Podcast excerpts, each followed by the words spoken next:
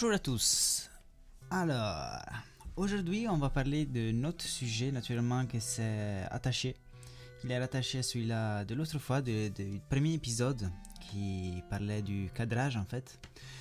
Donc, qu'est-ce qu'on va faire une fois qu'on a bien cadré notre projet et euh, surtout, on a un peu limité et délimité, en fait, notre champ d'action avec euh, les parties prenantes et notre core team?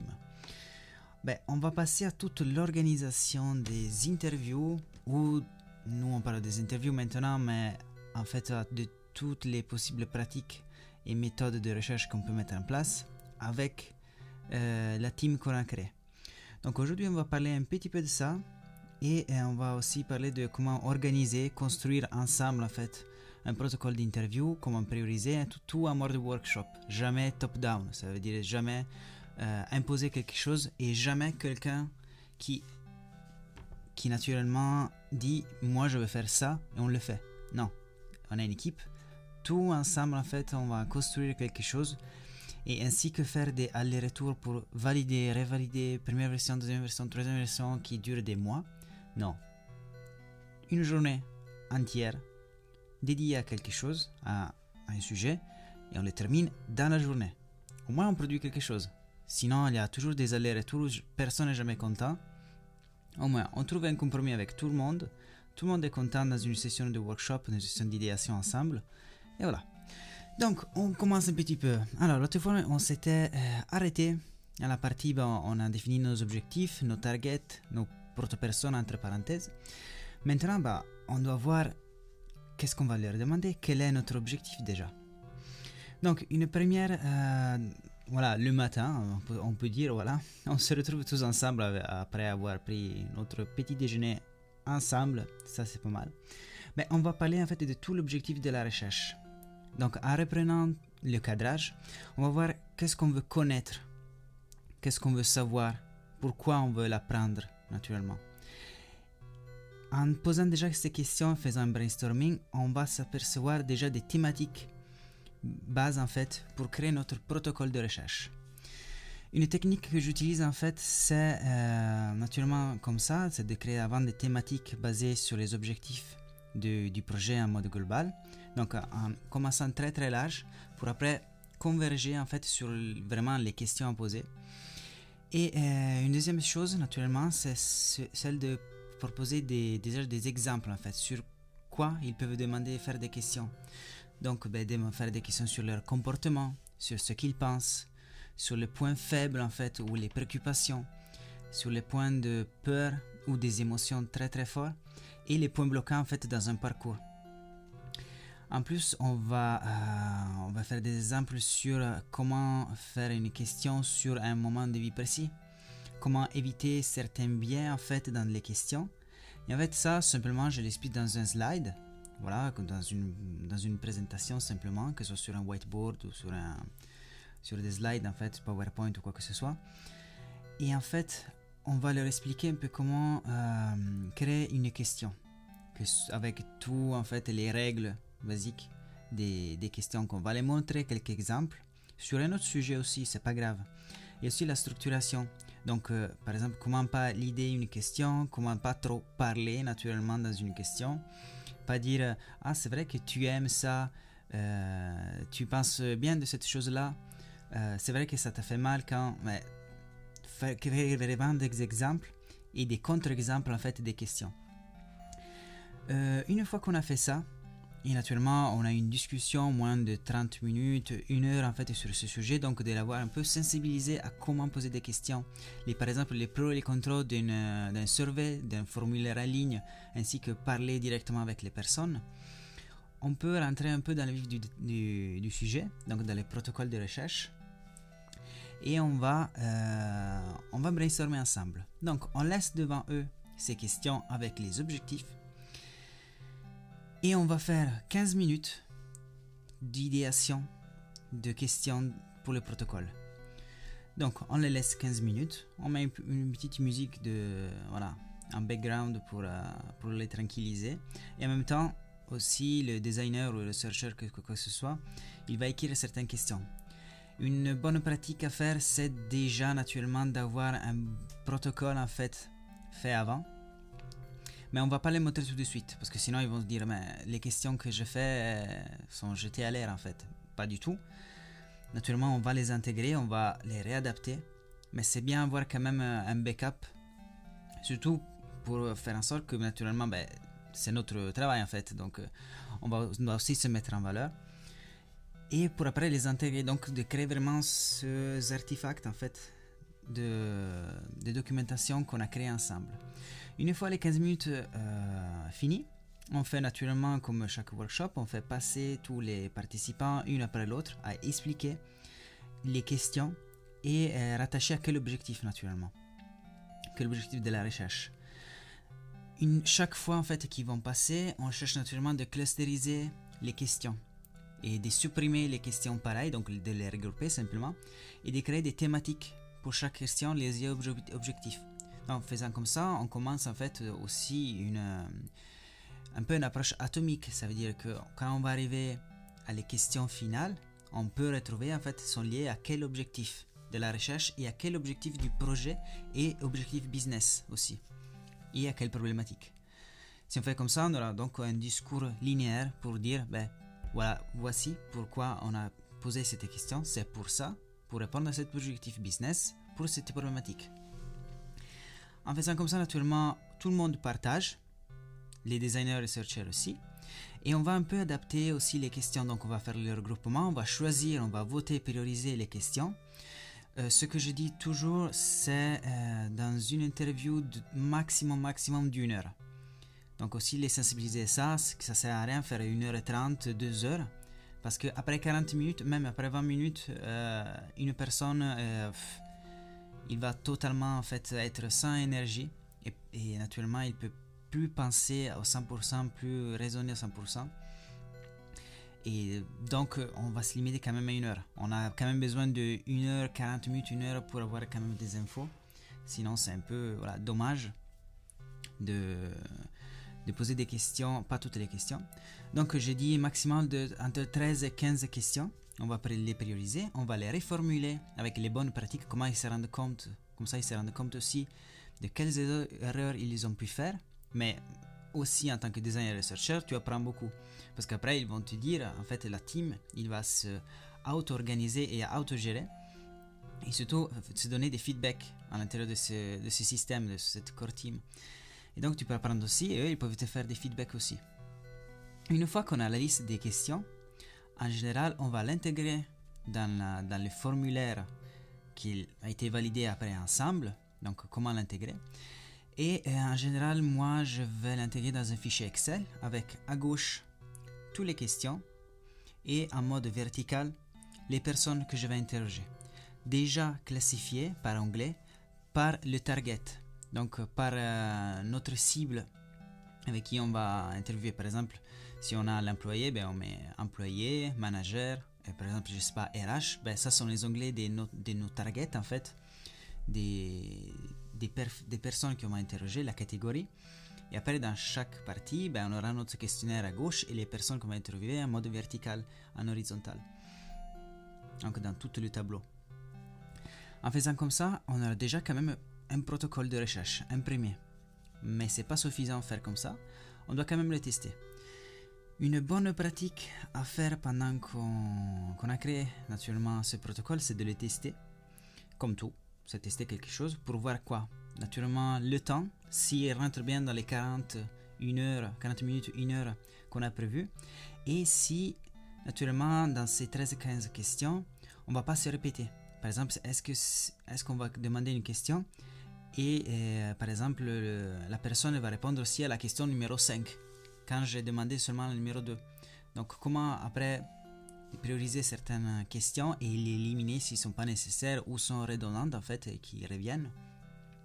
Et euh, si on a oublié naturellement quelques questions, si on est satisfait de euh, la qualité déjà des réponses qu'on va avoir. Une fois qu'on a fait ça, naturellement, on doit aussi organiser les interviews. Donc euh, en général, on a déjà envoyé toutes les invitations et planifié aussi. Donc si pas fait, c'est de les finaliser. Et euh, introduisez naturellement dans les invitations quelque chose déjà pour la confidentialité des données, pour pas comment il va se dérouler en mode précis, mais euh, de pas venir préparer.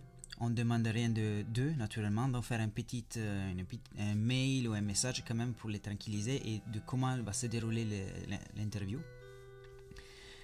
Une fois qu'on a fait ça, c'est aussi voir en bec, en fait, nous, comment comment on va s'organiser.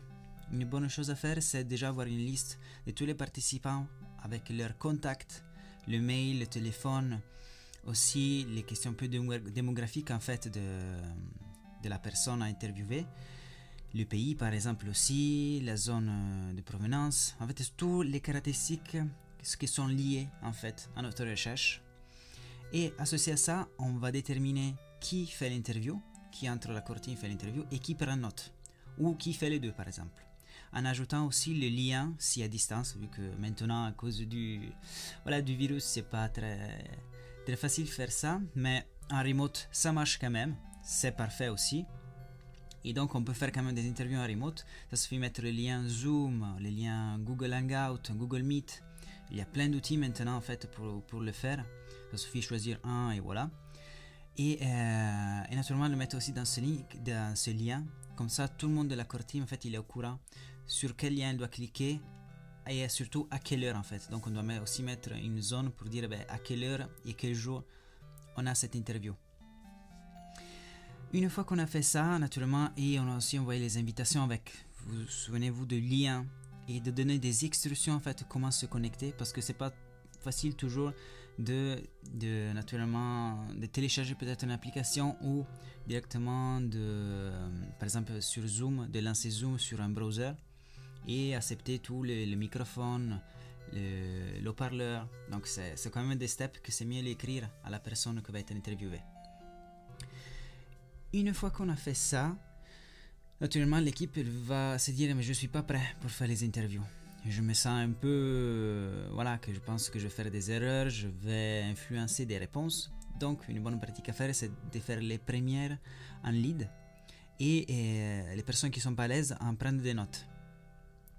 En général, c'est bien présenter la personne qui prend note, mais la personne qui prend note, en général, doit jamais euh, demander des questions. Parce que sinon, en fait, ça fait en sorte que, même, même si à la fin, ah, ben j'ai pas bien répondu, l'autre il a pas compris parce qu'il prend note, donc il comprend pas ce que j'ai dit. Donc la personne devant nous, il se fait plein de questions. Donc on a un interlocuteur, on sait que l'autre personne il prend note, et il parle pas. Voilà, c'est facile à faire. Euh, pendant euh, l'interview, donc une fois que vous, êtes connecté ou assis devant la personne, euh, soyez simplement vous-même. Je déteste tous les côtés confidentiels, il n'y a pas de bonnes ou mauvaises réponses. en fait, certains en fait ils lisent en fait ce protocole-là vraiment à la lettre, sont comme des robots, et moi je déteste. Pourquoi pas? Simplement parler comme avec un ami. Vous avez jamais parlé avec un ami à vous? Simplement, si vous êtes vous-même, si vous donnez un petit peu d'infos à lui, par exemple, ça veut dire que lui, il va s'ouvrir un peu plus parce que simplement, il vous connaît. Moi, je m'ouvrirai jamais à quelqu'un que je ne connais pas, même s'il me donne comme compensation 100 euros. Jamais. Donc, instaurer une, une, relation de confiance au début. Et je parle pas seulement, ah, on va prendre un café, un sandwich. Non, mais soyez simplement vous-même. Habillez pas vous en costard et cravate, par exemple, habillé comme peut-être la personne il est, il est habitué à, s'habiller. Si vous êtes par exemple dans un milieu bancaire où tout le monde s'habille comme ça, cherchez de, aussi vous de mélanger à ça, de vous introduire dans ces domaines. Soyez vraiment empathique avec la personne. Maintenant, vous n'êtes pas un rechercheur, vous êtes son ami en fait. Vous êtes quelqu'un qui doit suivre. Vous êtes plus un observateur qui doit en fait se mélanger comme un caméléon en fait dans leur monde. Donc eux, ils doivent pas vous apercevoir comme bonjour, je suis Freddy Pascal, je suis UX Researcher. Non. C'est pas comme ça en fait, parce que sinon la personne va se bloquer et surtout il va, il va dire ah qu'est-ce que je dois dire de bien, qu'est-ce que je dois pas dire, euh, et il se, commence à faire plein de questions. Donc quand on commence l'interview, on parle de la vie personnelle, on fait des retours aussi sur soi-même. Qu'est-ce que je, peux dire aussi? Ah, moi aussi, j'ai fait comme ça. et ça reste très très global. On va pas dire ah moi aussi j'ai fait ça sur un certain bout du parcours. On va vraiment être très global pour instaurer en fait une relation de confiance au tout début. Donc euh, les côtés oui confidentialité, sensibilité des données comme ça, dites pas comme ça simplement. Ben simplement on va dire ben vous inquiétez pas, ce qu'on parle entre nous, ça reste entre nous, d'accord? J'enregistre, mais ça reste qu'à moi, et après je vais effacer les, les enregistrements faits une fois que j'aurai la retranscription. Je pourrais aussi vous envoyer un mail, comme ça vous êtes tranquille, par exemple. Et après, vous commencez simplement à discuter petit à petit, rigoler avec lui, par exemple, ou soyez curieux simplement, aussi au tout début en fait. Et lancez la discussion petit à petit. Vous avez un protocole.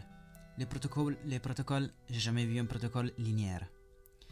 Ça veut dire que vous commencez avec la première question, que en général sont larges les questions, et naturellement vous allez de plus, en plus, en plus rentrer en détail de cette question.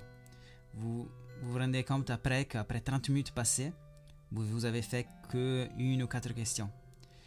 Il y a deux choses. Ou vous êtes trop curieux, et ou deux, vous n'avez pas bien, euh, naturellement, euh, organisé tous les côtés temps pour demander les questions du protocole de recherche.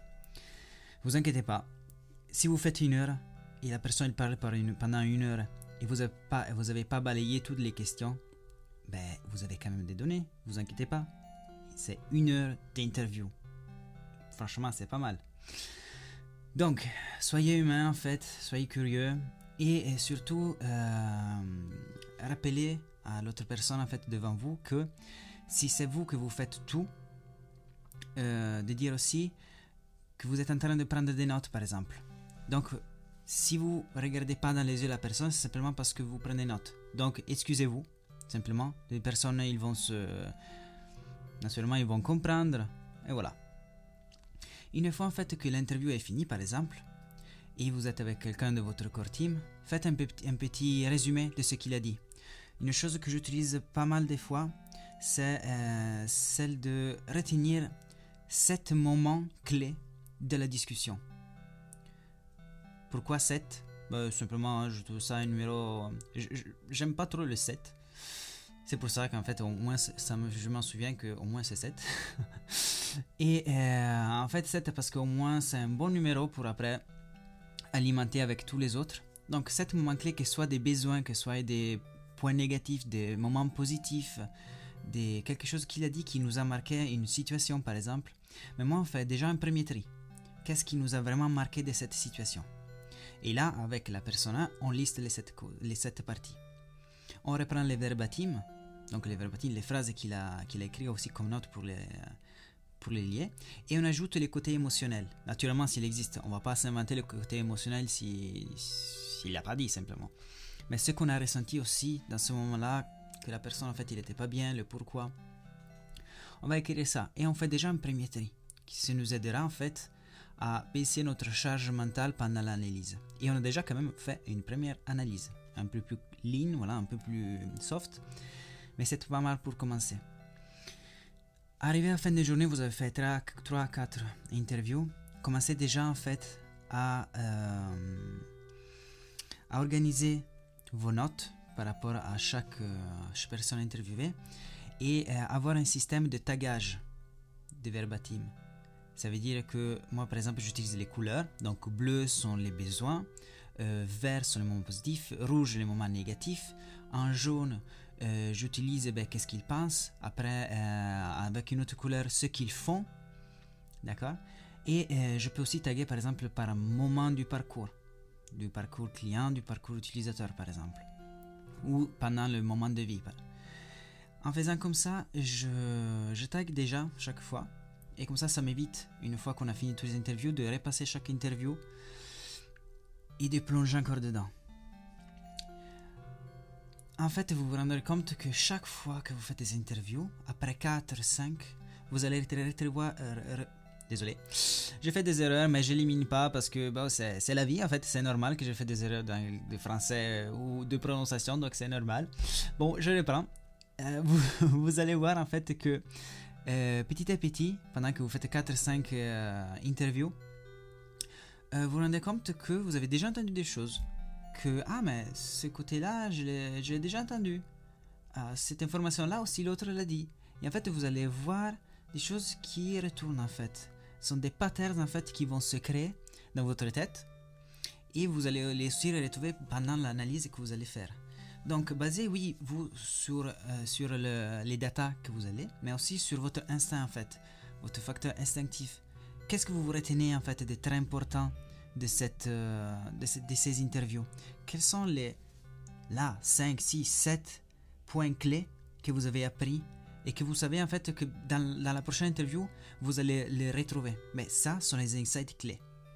Ce sont les choses que vous allez ressortir obligatoirement et que vous savez presque tout le monde, au moins 80%, il a dit. Ça, ce sont, vo- ce sont votre findings, c'est vraiment le, le saint graal en fait de la recherche. Donc notez-les sur des post-it et euh, sur quoi que ce soit en fait pour après les alimenter avec vos verbatim pour vérifier et, et naturellement quantifier ces insights. Donc un, un insight, je dis les findings, tous les, tous les, informations que vous allez ret- re- retrouver et après rassembler pour avoir en fait un enseignement de votre recherche. Quand les interviews sont finies, aussi, ben, vous allez faire quoi avec votre core team? Ben, Merci, au revoir, on a trouvé ça. Non. Vous allez faire en fait un, wrap-up une clôture voilà, de, des interviews entre vous. Ça veut dire, que euh, vous vous retrouvez une journée autour d'une table et vous commencez en fait à analyser chacun des interviews par rapport aux cibles. En général, euh, ce que je fais moi, c'est que euh, je mets des empathy maps, donc je vais créer sur des whiteboards des empathy, empathy maps liés naturellement à nos targets. Et on va remplir cette empathy map avec tous les données qu'on a reçues depuis les interviews. Donc ce qu'il pense, ce qu'il euh, ce qu'il entend, ce qu'il fait, et naturellement aussi les points négatifs et points positifs. On peut utiliser une empathy map ou la partie naturellement des, des cibles dans le value proposition design. Donc dans, dans la proposition de valeur, dans le Canva. En remplissant ça, on a déjà en fait nos data qui vont se catégoriser, se taguer en même temps, et on va avoir une vision plus claire de tout ce qu'on a appris pendant l'interview. Une fois qu'on a fait ça, ben on fait quoi? Ben on va clusteriser les points négatifs de tout le monde, on va les catégoriser aussi par thématique, et à la fin on va créer des insights. Ben, sont quoi ces insights? Ben, ce sont des enseignements. Certains ils confondent encore des insights avec des recommandations. Je vous dis déjà tout de suite que après c'est un point de vue personnel, j'aime pas donner des recommandations tout de suite. Pourquoi? Ben parce que c'est un travail d'équipe. Donner des recommandations, c'est déjà penser aux solutions. On est encore à phase problématique. Donc, que- quels sont les insights? Comment les exprimer? Alors, quand on est sur une étude plus explorative, donc générative et d'exploration d'une expérience, euh, c'est différent qu'être un test d'usabilité, par exemple, donc d'une recherche plus évaluative. Dans une recherche évaluative, par exemple, on, a des insights plutôt sur, sur des boutons, sur des interactions. Donc, cet élément-là, il va pas. Pourquoi Donc ça, ça peut être un insight en fait. Du côté génératif, en fait, on va avoir vraiment un wrap-up, donc un enseignement par rapport à la situation et au moment vécu. Moi, en général, j'utilise pas mal les job stories pour alimenter ces insights en les modifiant un petit peu. Donc, ben, je vous explique un peu comment j'ai fait la phrase, parce que chaque insight, en fait, c'est bien structuré pour que après il y ait une suite, et je vous dirai après comment. La première chose, c'est euh, je dis la situation, donc le quand, le when. Quand, en fait, ces insights, ils se passent. Dans quel moment de la vie, dans quel moment de la, de, oui, de la vie, en fait, de la personne, ils se passent. Pas- Pourquoi? Parce qu'on doit connaître le contexte, en fait, du moment. L'autre partie, c'est le besoin. Quand, nanana, j'ai besoin de. Donc, quelle est la marge de progression, d'amélioration dans cette, de ce côté-là et ce que notre personne il a besoin pour accomplir son objectif? Donc, j'ai besoin de. Et en général, le, le, le besoin, on va l'exprimer en mode de. euh, vers une direction. Ça veut dire la direction, ça peut s'exprimer avec euh, améliorer, réduire, maximiser. Toutes ces choses-là, ils indiquent une, redirection. Ben, réduire, ça veut dire ben, diminuer, par exemple. Quoi? Donc, le métrique, réduire le temps, réduire quelque chose. Euh, par exemple, euh, réduire le temps d'inscription. Mais ça, c'est réduire le temps, le métrique. De quoi? Donc, on a la direction, on a le métrique, on a l'objectif. Et maintenant et avant, on a aussi la situation. Donc, ça, c'est le besoin. Donc, on se souvient du direction, métrique et objet. Donc, de quoi, en fait? J'ai besoin de, de réduire le temps de de quoi, par exemple, le temps d'inscription sur le site, où j'ai besoin de réduire le temps de, de, la visibilité sur un processus. Et après, on va ajouter l'objectif. Ben, pourquoi j'ai besoin de ça? Quel objectif notre personne va atteindre?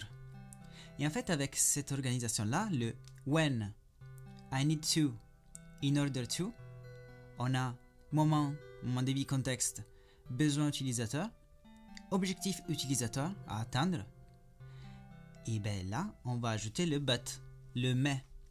Et dans le but, en fait, on va ajouter tous les pain points qui vont en fait arrêter l'utilisateur pour rejoindre cet objectif. Qu'il n'a pas, en fait, pour atteindre ses, besoins, aussi pour avoir ses besoins, et qu'il le bloque en fait dans ce moment.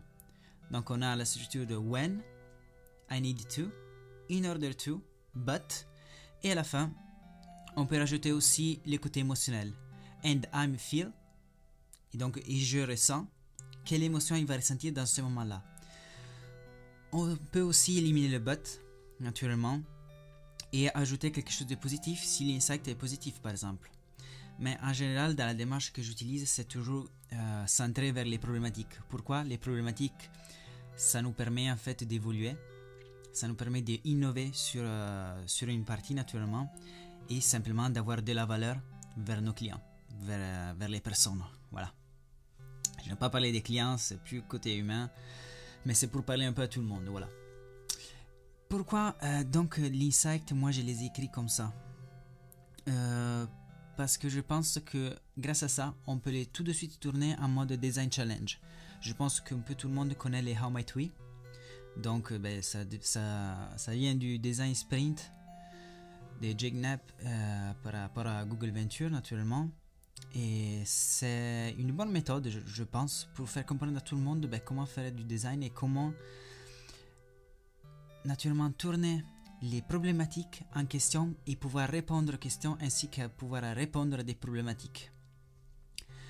Il y a plein d'autres sessions d'idéation et, de tournage de, un tournage de design challenge. Mais celle-là, en fait, c'est pas mal adapté à ce, comment moi j'utilise les insights. Donc, une fois qu'on a cette structure des insights, ben on fait quoi? Ben on est transforme à How Might We Ben comment pourrions-nous Et après on reprend la structure de l'insight.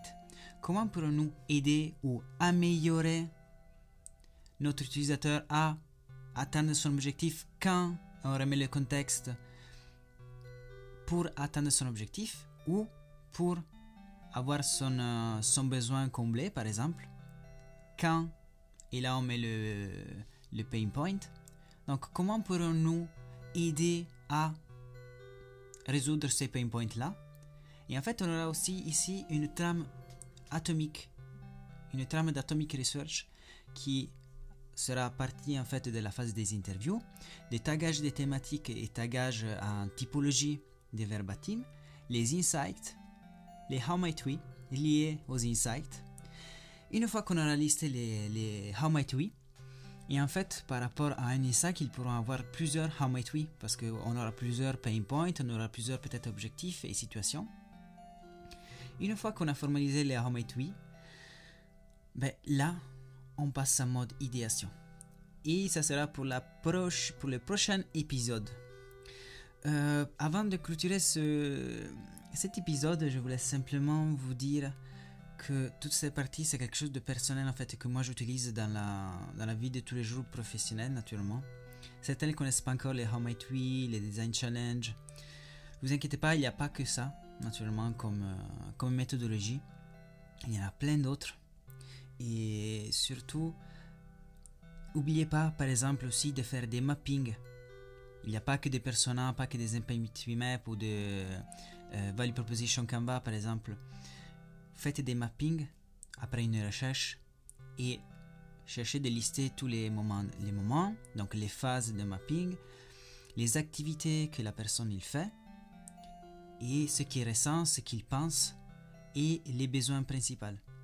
Cherchez d'être vraiment un point de vue utilisateur, point de vue en fait euh, de la personne en fait qui fait l'action. Jamais d'être euh, hypothétique, surtout quand vous faites des interviews. Après, vous pouvez voir en fait si vous avez déjà des produits ou des services qui peuvent en fait répondre à ces besoins. Mais faites toujours en fait des points de vue utilisateur. Je vous remercie beaucoup et à la prochaine partie pour la phase d'idéation. Et on va reprendre aussi quelques concepts de comment analyser un peu plus en détail en fait. Merci à tous, ciao ciao